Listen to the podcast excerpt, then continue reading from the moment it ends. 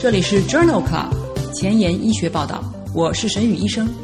每周五天，每天半小时，只讨论最新的顶尖专科文献，介绍给感兴趣的同行们。Journal Club 是双周刊，分十个专科话题，这一周五天分别是心脏科、呼吸科、消化科、神经科和内分泌科。别忘了关注公众号，订阅我们的节目哦。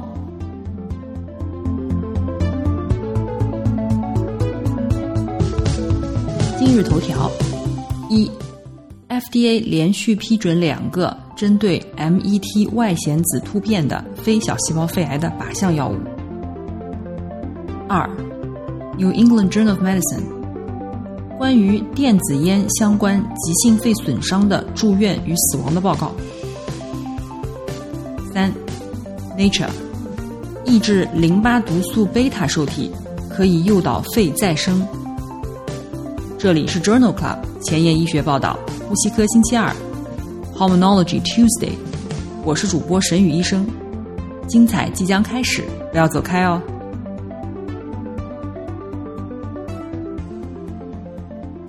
今天的新药研发，给大家介绍两个针对 MET 外显子突变的非小细胞肺癌的靶向药物。在非小细胞肺癌当中，MET 外显子十四跳跃突变发生率在百分之三到四，MET 扩增的发生率在百分之一到六。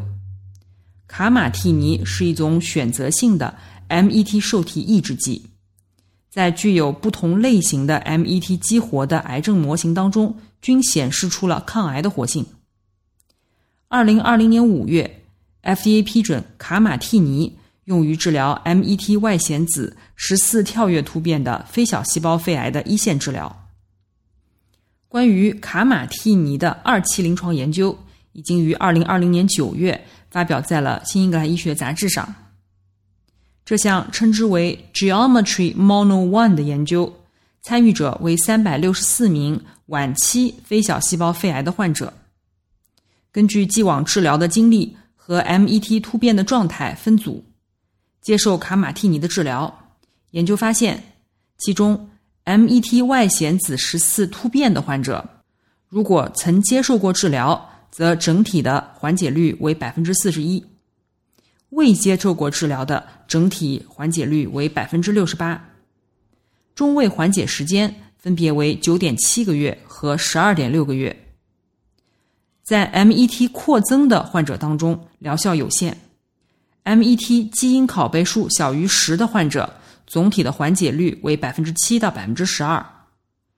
基因拷贝数大于等于十的患者，总体的缓解率在百分之二十九到百分之四十。最常见的不良事件是外周水肿和恶心。这项 Geometry Mono One 研究认为，卡马替尼在 MET 外显子十四跳跃突变的晚期非小细胞肺癌患者当中。显示出了显著的抗肿瘤活性。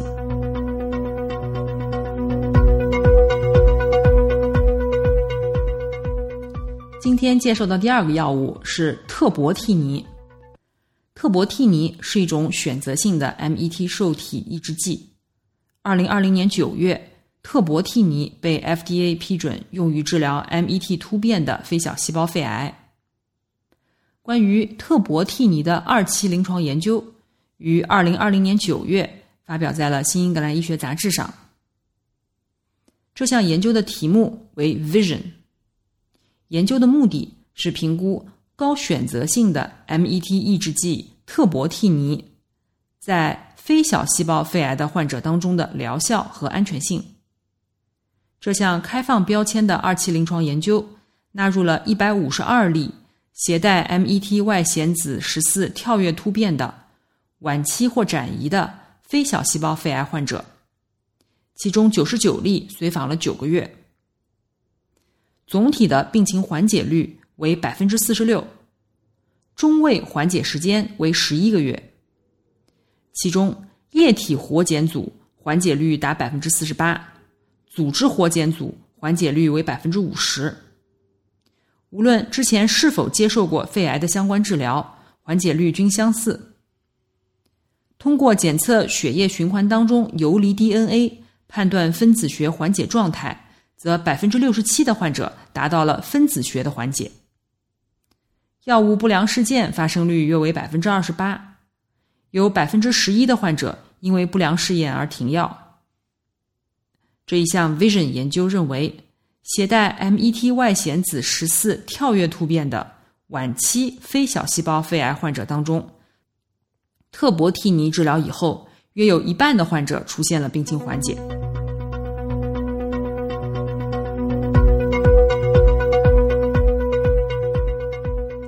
今天的临床实践，我们来聊一聊电子烟。电子烟是什么呢？电子烟是使用可雾化液体的电子提送装置，会产生看似烟雾，但既不是烟雾，也不是燃烧产物的蒸汽。大多数装置当中的液体含有尼古丁、丙二醇或甘油、香料和其他的金属成分，因此。电子烟可以说是一种电子的尼古丁递送系统，也称为 ENDS。对于健康的危害主要有以下几个方面：首先，尼古丁增加心跳和血液当中尼古丁代谢的产物；其次，气溶胶可能携带有毒的化学物质；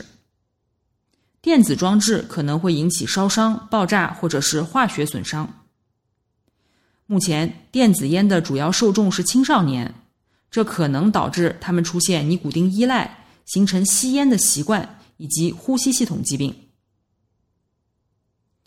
在二零二零年四月的《New England Journal of Medicine》杂志上，发表了一项队列研究，报告的是与电子烟相关的急性肺损伤的住院和死亡情况。与电子烟相关的急性肺损伤也称为 EVALI。截止二零二零年一月，CDC 已经接受到了两千五百五十八例因为电子烟相关急性肺损伤住院的病例，其中有六十例导致死亡。这项全国性的队列比较了电子烟相关急性肺损伤致命与非致命病例的特点。以提高临床医生识别该种疾病的死亡风险以及治疗患者的能力。在这项队列研究当中，发现电子烟相关的急性肺损伤，男性居多，占百分之五十三到百分之六十七。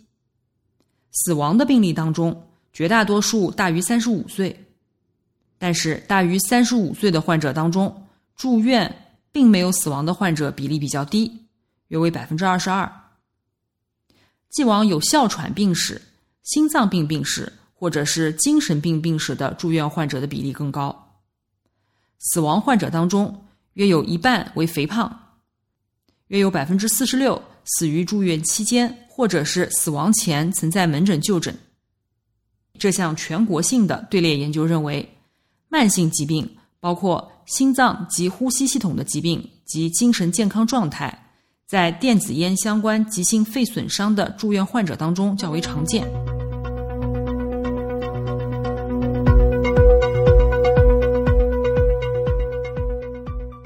在《新英格兰医学杂志》二零二零年三月刊上，报道了另外一篇病例报告，是关于伊利诺伊州和威斯康星州电子烟相关急性肺损伤的病例报告。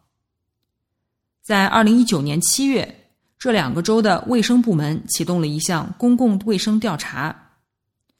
将电子烟相关急性肺损伤定义为在症状出现之前九十天内曾经使用电子烟，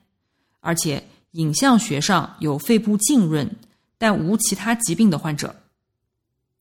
这项调查一共收集了九十八例病例，其中男性为百分之七十九，中位年龄为二十一岁。大多数的患者表现为呼吸道症状、胃肠道症状和全身症状，发生率分别为百分之九十七、百分之七十七和百分之百。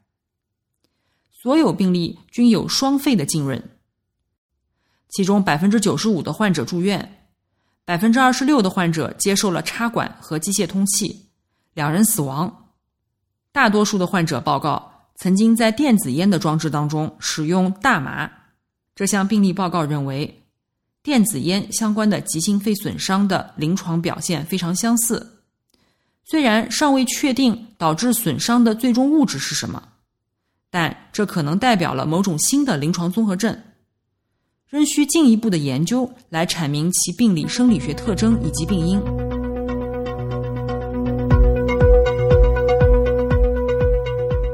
电子烟相关急性肺损伤是某一类新出现的临床综合症。以上两篇文章对其临床表现、影像学特征进行了详细的汇报。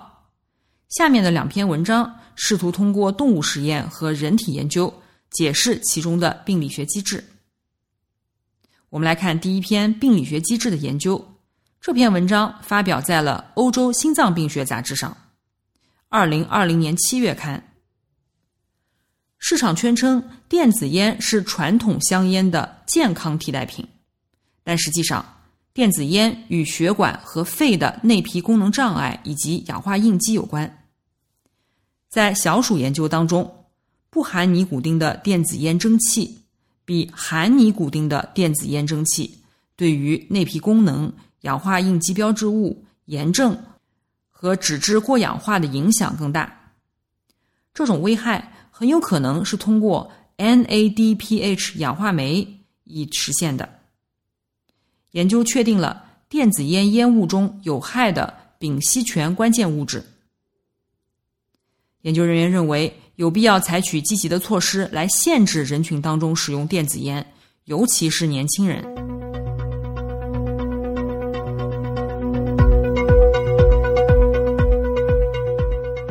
在二零二零年二月的《新英格兰医学杂志》上发表了一篇病例对照研究，目的是从电子烟急性肺损伤的患者的支气管肺泡灌洗液中检测毒物，以了解这样肺损伤的病因。研究纳入了来自十六个州的五十一名患有电子烟急性肺损伤的患者，以及九十九名对照组，包括非吸烟者。吸电子烟者和吸香烟者，对于肺泡灌洗液进行了同位素稀释质谱测定，以测量以下几种毒物，包括维生素 E 醋酸酯、植物油、中链甘油三酯、椰子油、石油蒸馏物和稀释的贴息。在全部五十一例肺损伤的患者当中。约有百分之九十四的肺泡灌洗液样本当中发现了维生素 E 醋酸酯，但在健康对照组中没有发现。另外，急性肺损伤的患者当中，有一例发现了椰子油，一例发现了柠檬烯，其他毒物均未发现。在有实验室数据或者是流行病学数据的五十例患者当中。百分之九十四的病例检测到了四氢大麻酚及其代谢产物，或在发病前九十天内吸食过四氢大麻酚产品。百分之六十四的病例检测到尼古丁或者是代谢产物。这项病例对照研究认为，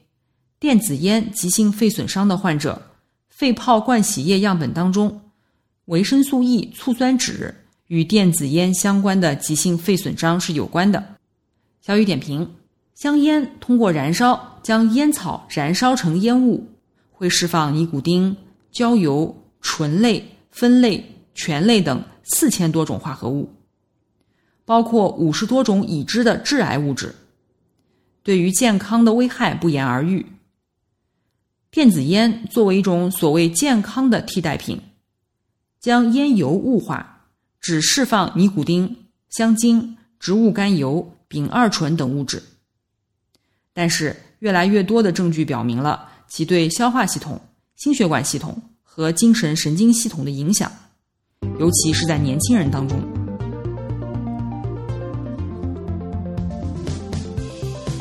英文不好，找医学文献如大海捞针，没有头绪吗？每天半小时，我把文献精华翻译成中文带给你。工作太忙。没时间看研究进展，导致写课题没有 idea 吗？每周五天，我只和你讨论最新最好的临床研究。Journal Club 前沿医学报道，拉近科研和临床的距离。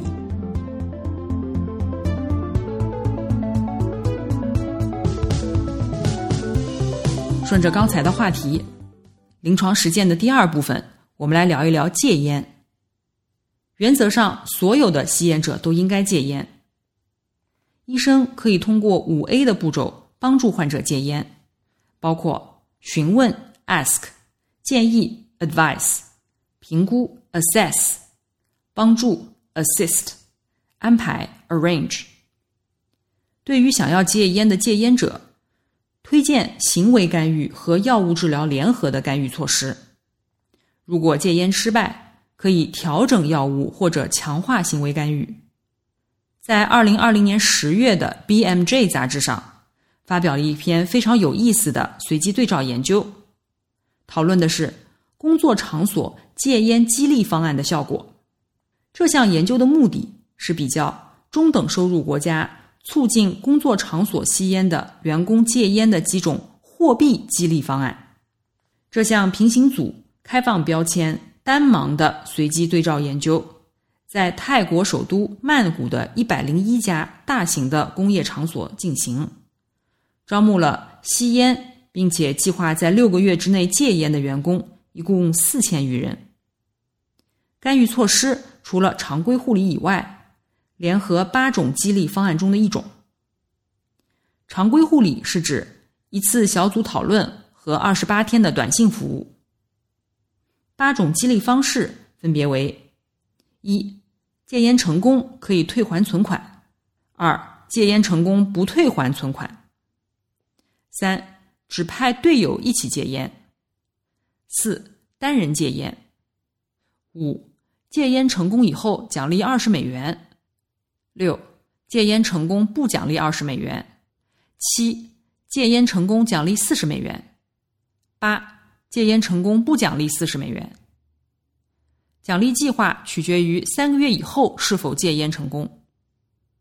所有干预措施的接受度都还比较高，大约为百分之五十八。十二个月的戒烟成功率，根据戒烟成功可退还存款和戒烟成功。不可退还存款这两个组当中没有显著的统计学差异，成功率分别为百分之十四点九和百分之十四点六。团队戒烟成功率略低于单人戒烟，成功率分别为百分之十三和百分之十五，p 值等于零点零七。在所有干预组当中，戒烟成功以后奖励四十美元的效果是最好的。成功率分别为百分之十六点五和百分之十二点四。这项随机对照的研究认为，所有人群对促进戒烟的金钱刺激疗法接受度都很高。与常规护理相比，四十美元的个人奖励计划提高了长期戒烟的效果。其他的一些激励方式，比如基于团队或者是存款的计划，并没有起到作用。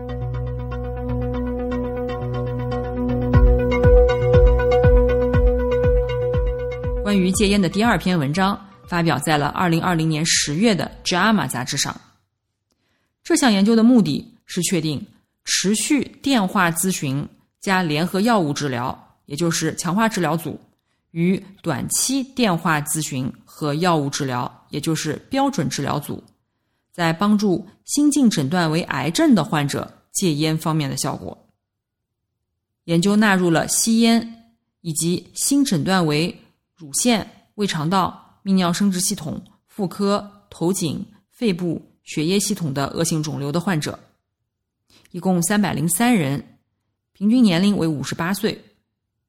随机分为强化治疗组和标准治疗组。所有患者均接受四次每周一次的电话咨询和药物建议。强化治疗组在标准治疗组的基础上增加了四次。两周一次的电话咨询和三次每月一次的电话咨询。戒烟的药物包括尼古丁贴片、安非他酮或者是伐尼克兰。六个月以后，强化治疗组的成功率为百分之三十四，标准治疗组为百分之二十一，优势比一点九二。强化治疗组完成电话咨询的中位次数为八次。其中百分之七十七的强化治疗组以及百分之五十九的标准治疗组患者停止了用药。最常见的不良反应有恶心、皮疹、打嗝、嘴疼、失眠和做梦。这项随机临床研究认为，持续的戒烟咨询并提供免费的戒烟药物以后，六个月以后的戒烟成功率更高。小雨点评：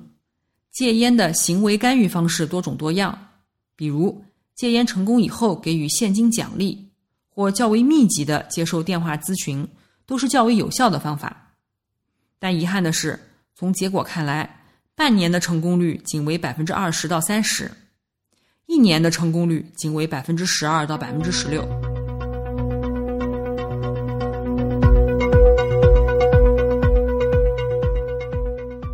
那么，在二零二零年七月的《美国呼吸病与重症医学杂志》上，发表了美国胸科学会的建议，规范戒烟干预的措施。伐尼克兰是一种烟碱型乙酰胆碱受体激动剂。可以阻断尼古丁与其受体的结合，发挥戒烟的作用。这项新指南提出，在临床上，伐尼克兰在大多数情况下都是最安全、最有效的初始干预措施。具体的建议有以下六条：一、强烈建议一线治疗首选伐尼克兰，而非尼古丁贴剂或者是安非他酮，因为戒烟率高，而且不良事件少。二，强烈建议对于合并精神疾病的患者，一线治疗仍然选择伐尼克兰。三，强烈建议对于还没有准备好要戒烟的患者，初始治疗选用伐尼克兰，因为可以将戒烟的概率提高一倍。四，强烈建议在治疗时采用长疗程，十二周以上，而非常规疗程，六到十二周。五。有条件的建议采用伐尼克兰联合尼古丁贴剂，而非伐尼克兰单药治疗。但是现有证据的级别比较低，因此这是一条有条件的建议。六，有条件的建议戒烟应当采用伐尼克兰，而不是电子烟。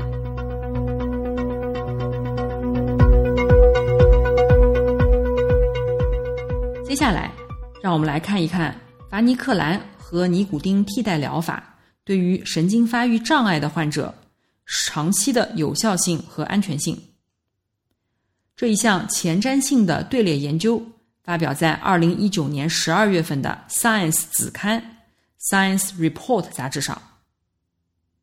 这项研究的目的是确定伐尼克兰和尼古丁替代疗法在有神经发育障碍的人群当中。戒烟的有效性，一共纳入了二十三万例大于等于十八岁的要求戒烟的患者，与没有神经发育障碍的吸烟者相比，有神经发育障碍的吸烟者使用伐尼克兰的可能性要低将近一半。在两年的随访当中，服用伐尼克兰的患有神经发育障碍的吸烟者戒烟的有效性增加了百分之三十八。而且几乎没有任何证据证明伐尼克兰增加了神经发育障碍患者发生精神健康不良事件的可能性。这项研究认为，尽管在戒烟方面，伐尼克兰比尼古丁替代疗法更有效，而且几乎没有证据表明它增加了精神方面的不良事件，但是在实际操作当中，神经发育障碍患者使用率仍然较低。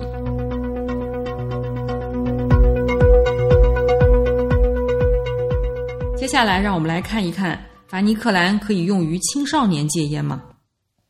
这一项随机对照的研究发表在二零二零年十一月份的《Lancet Child and Adolescent Health》柳叶刀杂志关于儿科的子刊上。对于成年的吸烟者，伐尼克兰是最有效的单药治疗。这项研究的目的是评估。伐尼克兰在青少年戒烟中的有效性和耐受性研究纳入了十二到十九岁的青少年吸烟者，一共三百一十二人，被随机分配接受十二周的大剂量伐尼克兰或者是低剂量的伐尼克兰，以及安慰剂组。然后随访四十周，在所有访问当中，参与者都得到了训练有素的咨询师提供的简短的针对发展量身定制的戒烟咨询，但每次小于十分钟。从第九周到第十二周，伐尼克兰高剂量组的持续戒断率约为百分之二十，低剂量组为百分之二十七，安慰剂组为百分之十八。大剂量组和低剂量组的伐尼克兰与安慰剂组相比，均没有发现显著的优势。三组不良事件发生率相似，分别为百分之六十、百分之五十三和百分之五十三。其中大多数为轻度的不良事件，精神神经方面的不良事件发生率为百分之十七、百分之十一和百分之十二。这项随机对照研究认为。在青少年吸烟者当中，伐尼克兰与安慰剂相比，在戒烟方面并没有显示出优势。小雨点评：帮助患者戒烟的原则是药物联合行为干预。根据美国胸科学会的建议，首选伐尼克兰。虽然有的医生可能会担心其神经精神系统的副作用，但是根据临床研究以及指南的建议。即使是在合并精神疾病的患者当中，一线药物仍首选伐尼克兰。但是对于青少年吸烟者，伐尼克兰效果欠佳。今天的前沿医学，我们来聊一聊发表在《Nature》杂志上二零二零年十一月刊上的一篇基础研究：抑制淋巴毒素贝塔受体。可以激活 WNT 诱导的肺新生，淋巴毒素贝塔受体激活以后，可以促进淋巴新生和三级淋巴结构的发展，这与跨多个脏器系统的慢性炎症是有关的，但目前尚不清楚淋巴毒素贝塔受体是如何引起慢性的组织损伤的，尤其是肺损伤，也不清楚。抑制淋巴毒素贝塔受体是否有治疗价值？这项研究发现，吸烟相关的 COPD 患者和小鼠吸烟模型的肺上皮细胞当中，免疫细胞中淋巴毒素贝塔受体配体过表达。（NF 卡帕 B 信号增强）和淋巴毒素贝塔受体的目标基因过表达。在青壮年小鼠和老年小鼠当中，给予淋巴毒素贝塔受体抑制剂，可以抑制吸烟诱发的支气管淋巴组织损伤，诱发肺组织的再生，逆转气道纤维化和全身肌肉的萎缩。从机制上看来，淋巴毒素贝塔受体抑制剂能够抑制上皮细胞 NF 卡帕 B 信号通路的激活。诱导气道当中 TGF 贝塔信号通路的激活，防止上皮细胞死亡，同时激活肺泡上皮组细胞 WNT 贝塔连环蛋白信号通路，最终诱导肺组织的新生。这项基础研究认为，抑制淋巴毒素贝塔受体是一种可行的治疗方案，